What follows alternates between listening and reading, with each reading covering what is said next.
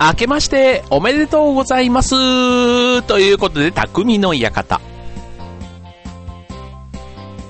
はい、今年も始まりました、匠の館。パーソナリティの川崎匠です。今年も一年、どうぞよろしくお願いいたします。ということでね、えー、年末年始ね、いいお天気でね、えー、新年が始まりました。ということでね、年明けはね、早々ね、地震もあったりして、ちょっとびっくりした、えー、首都圏でしたけども、ね、えー、どんな年になるんでしょうね、ということでね、まあちょっと去年がね、やっぱりいろんな意味ですごく思い出深いというかね、記憶に残る1年になったので、今年もね、まあそういう意味では多分ね、1年振り返るとね、やっぱりいろんなことが毎年あるわけで、多分今年もね、なんか、ね、何かがあるんだろうとは思うんですけども、あのー、ね、どうなんだろう、なんか、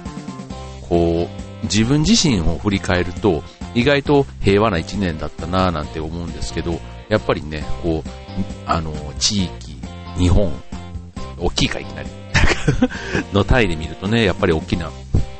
こう事件とか事故とかあったりね、なんかそういうのに、ね、幸い、こう巻き込まれてない、こう自分のせいっていうのもありますけど、こう巻き込まれたりしてないっていうのもね、まあこれはすごくまた偶然というか、ありがたい話だし、ね、こう病気になったりとかっていうのもね、幸いなく1年をね、無事過ごすって意外とね、簡単そうに見えて、あの、すごくね、自分一人だけだったら、ね、もしかしたら健康でいられるかもしれないけどね、また一緒に住んでいる家族だとか、ね、仲間とかのことまで考えるとね、そういうところにね、こう、あの、不幸な出来事がなかったっていうのはね、すごくある意味なんか奇跡的なね、話なのかな最近はちょっとしみじみ思うようになりましたが、はい、皆さんはね、新年、えー、初詣なんか行かれた方、ね、どんな一年にしたいっていうお願いをしたんでしょうね。はい、えー、ね、僕はね、あの、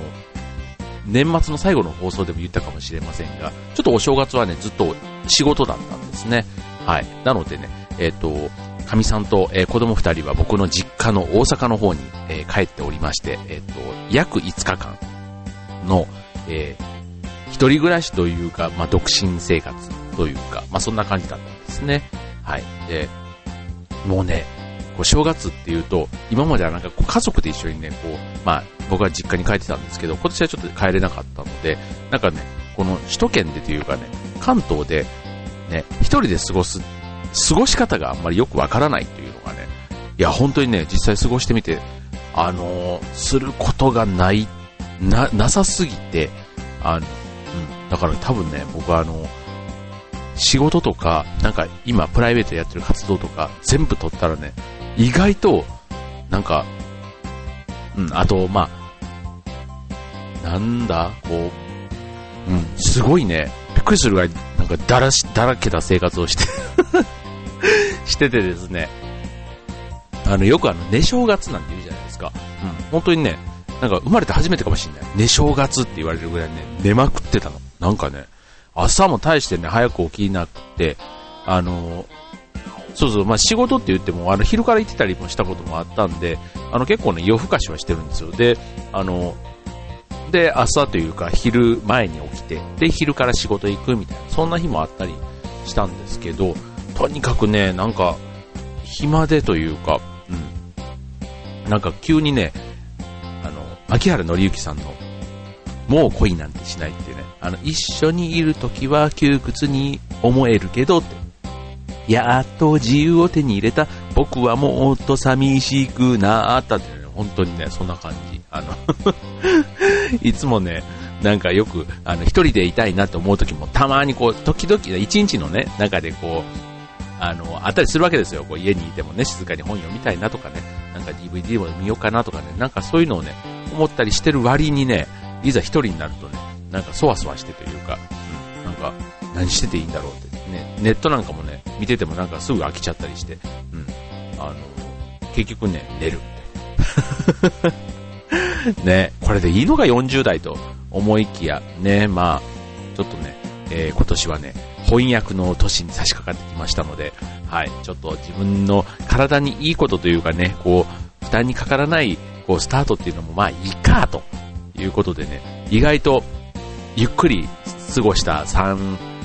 三が日というかね、お正月だったので、体はね、超リフレッシュ。なんかね、あの、細胞が、あの、ちょっと若返った感じ。うん。僕ね、よくね、寝すぎると、あの、翌日のね、肌ツヤが良くなってですね、えー、いいですね、と。なんかすごくあの、肌がツヤツヤしてますけど、なんかしましたとかね、なんかそういう風に言われたりするぐらい、あの、肌ツヤは。いい、い、感じです。はい。でね、あとね、一方で、ね、食べ物、食生活はね、乱れました。あのね、カップラーメンね、久しぶりにね、食べたなっていう感じだし、なんかね、朝と昼ね、同じようなパンを食べてるとかね、なんかもう独身の時というか、ね、学生かよっていうぐらい食生活はやや乱れてですね、ちょっと口内炎になりそうみたいな。健康な、な、寝て健康、でも、起きて食生活が、ね、なんかね、サラミとかね、なんかそんなもんばかり食べててですね、あの、改めて、えー、家族のありがたみとね、えー、神さんの作ってくれる食事に、え、感謝している、実は、年明けというか仕事始めの初日ですけども、ね。はい、ということでね、えー、今日はね、えー、新年最初の放送ということでね、えっとね、最近ね、いろんなあの、新年の改まってね、こう、抱負だとかね、なんかこう自分を振り返るとっていうかね、なんかそういう、まあ、一年の計は元旦にありって言うじゃないですか。だからそういうね、なんかあの、考える系のね、えっ、ー、と、なんか記事が多いなーなんて、あの、新聞とかテレビとか見ててもね、思うんですけど、はい、えー、今日はね、えー、幸せというね、そんなテーマでね、え、まあ一年の初めですからね、そんなテーマで今日はお送りしたいと思います。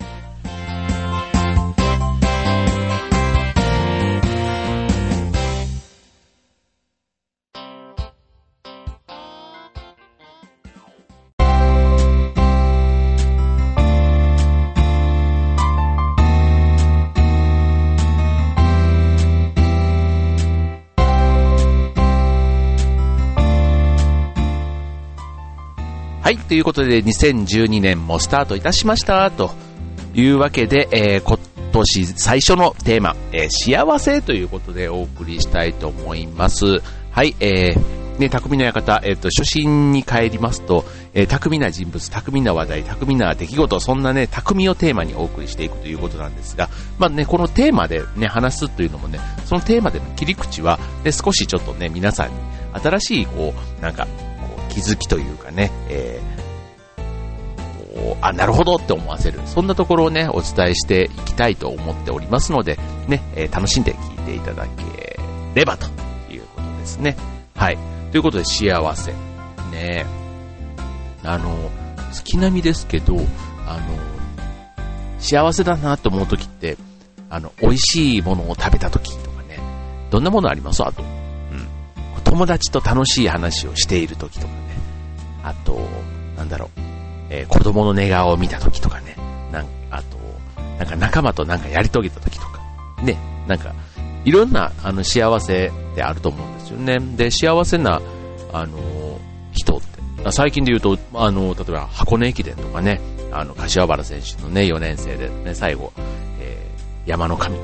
5区を走り切って、ね、そう、往路優勝、総合優勝ということでね、えー、最後、ね、優秀の美を飾ったわけですけども、ね、すごくあの、チームの、ね、東洋大学のチームのメンバーね、すっごいみんな生き生きとしてて、すっごい幸せそうで、あの、見てるこっちまでね、こう元気になっちゃうね、そんなね、えっ、と、幸せってありますよね。自分のことではないのに自分ごとのように嬉しいみたいなね、こう、ね、テレビに出てくる、ね、有名な方の出来事って結構ね、そこに一喜一憂したりってあるじゃないですか。ね、なんかそういうのってね、すごくあの幸せがこう、伝染するっていうの？うん、なんかそういう感じであるなーって、うん、思いますよね。笑顔とかもね、まさにその幸せの時に出る表情ということでね、これ笑顔はね、笑顔もまた伝染するんですよ、これね。うん、自分がね、微笑み返すと相手も微笑み返してくれる率が高まる。ね。100%ではない。なんかね、そういうね、幸せな感じをね、自分からも、こう、どんどんどんどん発信していきたいななんて思うわけですけども、えー、あなたにとっての幸せって何でしょうということでね、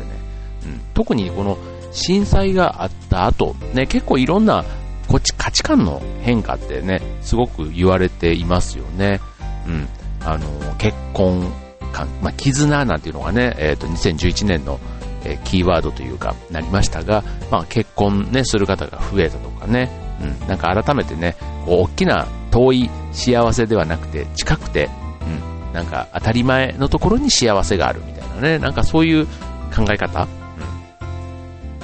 なんかそんな話で聞いたことありますね。そういえば。あれ、あれですか。えー、人魚姫、リトルマーメイド、リトルマーメイドで、こう、足が欲しいと。で、えー、海からね、陸に憧れる、ね、リトルマーメイド、アリエルが、えー、こう、なんだ、そう、陸より海の方がいいんだよと。ね、こう、いつも楽しい仲間がいて、ね、こう、当たり前に思っているそこにこそ良さがあるみたいなね、そんな話。すっごいざっくりしましたけど、はい。なんかそういうね、あの、当たり前のありがたみみたいなね、なんかそんなことをね、え、感じたり、あとは、こう、絆っていう言葉からいくと、この、今までだったら自分さえ良ければみたいなね、そういうところがなんとなく強かったところが、隣近所を気にする。まあ昔みたいにね、あの、ね、隣の家の布団を入れますとかなんで、そこまでね、まあ、まだまだ、あの、絆というかね、そういうのを求めてるわけではないんですけど、いざという時にはこう助け合ったり、あとはこう緩く繋がっている。うん。なんかあった時になんかする。別に普段からこう出しゃばってやるということではなくて、なんかこう、ゆるーく繋がっている。うん。なんかそういうことをみんなが意識し始めた。うん。だから自分勝手というかね、自分だけみたいな考えだとちょっと違ってて、うん。そこにね、なんかあの、少し、うん。こう、お互いを気にするというのかな。うん。なんかそういうのが、ね、また幸せな形という風に気づいた方も2011年多かったというね、なんかあの、幸福の国って言われてるあの、ブータンってね、えっと、この間ね、あの、国賓で来、えっと、国王じゃなくて、あの、えっと、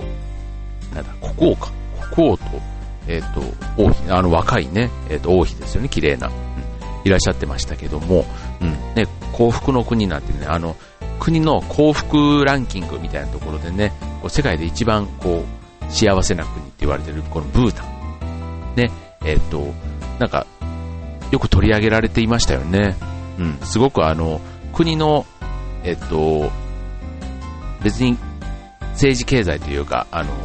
ね、経済的に恵まれているわけでもないし、うん、なんかいろんな、そういう意味で、あの、先進国と比べると、まだまだ、あの、発展、途上国にむしろ近いかなっていう感じで、なんですけど、そこに住んでるね、国の人たちはすごく幸せにね、だから、幸せの形というか、うん、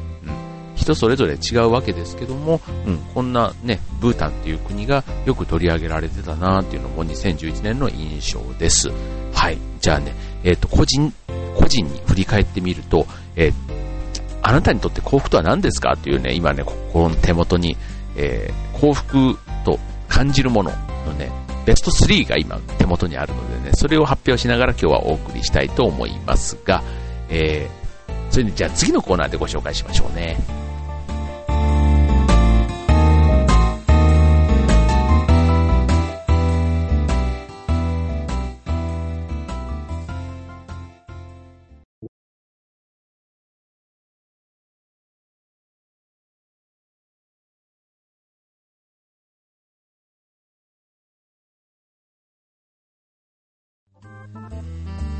はい。というわけで、匠の方、今日は幸せというテーマでお送りしています。新年ですからね、なんか自分にとっての幸せ、ね、幸せな一年にしたいと思います。はい。というわけでね、えー、今手元にある、えー、幸福とは何ですかランキングということでね、えー、アンケート調査からね、出たものですけども、え順番に発表しながらね、え考えたいと思いますが、第5位は、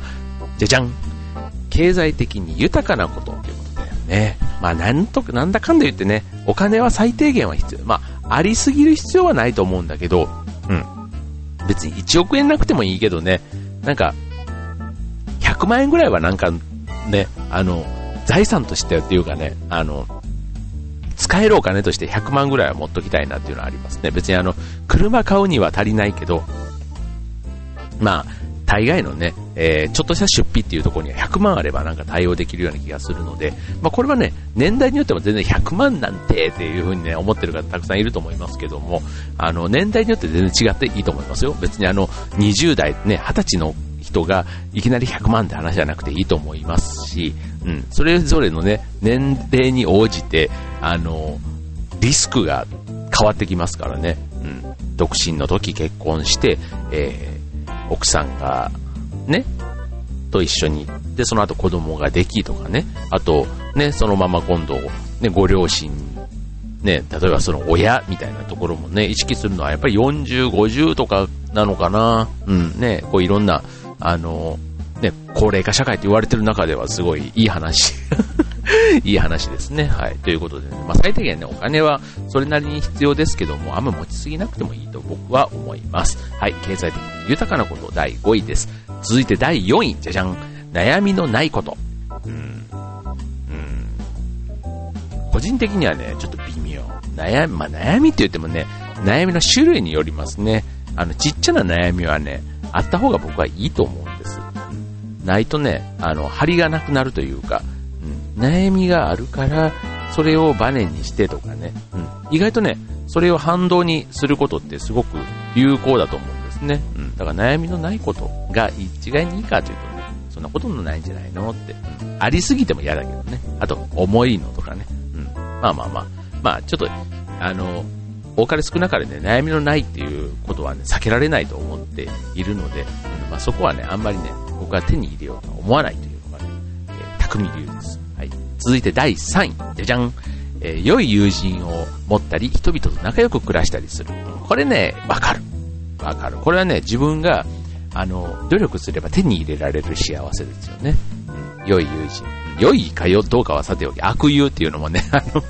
裏を返せばね、良い友人になるわけですけども、はい。えー、ね、仲良く暮らしたりする。これもね、自分がね、ちょっとあの、あの、自分が自分がじゃなくてね、ちょっと周りのことを気遣ったりするだけでね、周りが逆にね、よくし、ね、仲良くしてくれるっていうのもあったりします。はい。意外とね、あの、身近にあって、う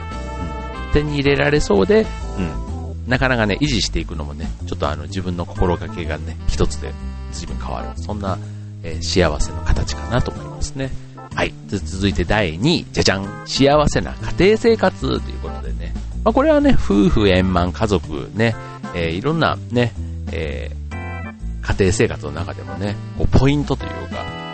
あると思うんですね。うん。なんだろう、うん、わかるな。えっと、まあ、家族が健康で、えー、まあ、それこそまたね、大きな揉め事もなく、事故もなく、怪我もなくじゃねえけどね、本当にね、あの、無難というか、月並みですけども、そういうことが幸せなのかなって、うん。本当思いますね。僕ね、子供がちっちゃい時とかね、本当ね、あんまり病気しない子だったんですよ。ね、それだけで夜中起こされないこの幸せみたいな。あのうん、あとね、あの、授乳とかで、こう夜中ね、こう、起きて大変っていうね、あの、お母さんとかの話もありましたが、幸いね、そこね、全然なくてですね、ちゃんと夜寝ると朝までぐっすり寝てくれるっていうね、そんな子供だったので、そんなね、なんて、それだけでね、親孝行というか、もう今、今になるとね、全然その当時の記憶ってすごい薄れちゃうんですけど、当時はね、すごくそれをね、ありがたいなって、あの、思った記憶がありますね。うん。これね、あの、この幸せな感覚って、なかなか他人とはね、こう、あの共有できないんですけど、だから、このね、あの幸せな状態を別の形でね、こう周りの方に還元していくっていうのがいいんじゃないかなって思いますね。はい、幸せな家庭生活第2位ということでね。で、つ、えー、最後、ね、第1位は、じゃがじゃこれダントツですね。じゃん。えー、健康なことということでね、健康ですよということでね、ね、あの、健康ね、大事。これね、自分の健康はもちろんですけど、あの、周りの人の健康ね、うん、やっぱりね、こう、仲間で、例えば、どっか遊びに行くって言ってもね、その中の一人が具合悪いって言ったらね、もうそれだけでね、なかなかこう、ね、ちょっと、別にあの、嫌とかじゃなくてね、あの、なかなかやっぱり残念な気持ちになるじゃないですか。うん。そういうね、健康ってね、これもね、分かってるようでね、なんだろう、この40代過ぎた男たちの不健康自慢というかね、こう ついついね、こう、故障があってなんぼみたいな、なんかこう、勲章のようにね、こう、あの、飲んだ時とかね、俺は腰が痛いだ、肩が痛いだ、あの、膝がどうだとか、内臓がどうだ、なんか、かん、かん、ガンマ GDP がどうだとか、あの、尿酸がどうとか、なんかもうね ね、そんなね、あの話をしてる40代は僕は20代の時にね、うわすごい会話だなと思って聞いてたんですけど、いざね、その年代に自分が入ってくると、意外とね、ちょっと楽しいっていう 笑ってる場合じゃないんですけど、あの、現実はね、もう潔く受け入れて、なんかね、それに対して、こう、どうすんの？みたいな。まあ、ね、だからそこそこね、あの、さっきの悩みのないことじゃないですけど、ね、体もやっぱりガタが来るわけですよ。ね、こう細胞が老化していくわけですから、加齢とともにね。うん、そうすると、まあそれもね、現実ね、そこにあんまり悲観的にならずに、ね、こう前向きに、うん、食っていうのも一つね、心の健康上はね、大事だなと思うんです。うん。そう、だからね、なんか、そう、健康あっての全てですよ。やっぱり旅行に行くにしても、ね、好きなもの食べるにしても、ね、なんか、あの、ね、欲を満たすじゃないけども、うん、そういうね、えー、心と体のね、健康の、あ健康というかね、えっ、ー、と、幸せなことをするためにはやっぱり健康がないと、ね、体が動か、動きませんから、はい。ということでね、はい、えー、幸福と感じることランキングということでね、うん、意外とね、こう健康なこととかね、なんかそういうことで上の方でよかったなぁなんて思いますね。はい。ということで、えー、皆さんもね、この2012年、ね、ぜひね、良い年にするためにね、自分にとっての幸せ、どんなこと、改めて振り返ってみてはいかがでしょうか。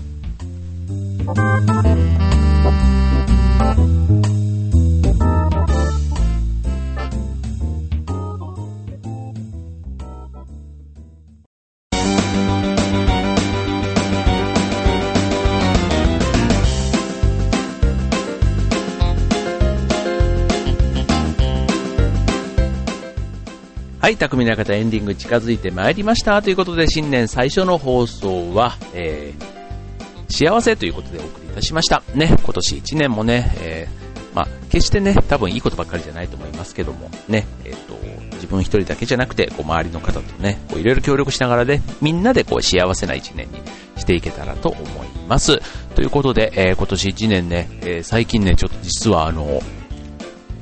こう、去年のあの、ダート駅伝以来ね、全然走ってなくてですね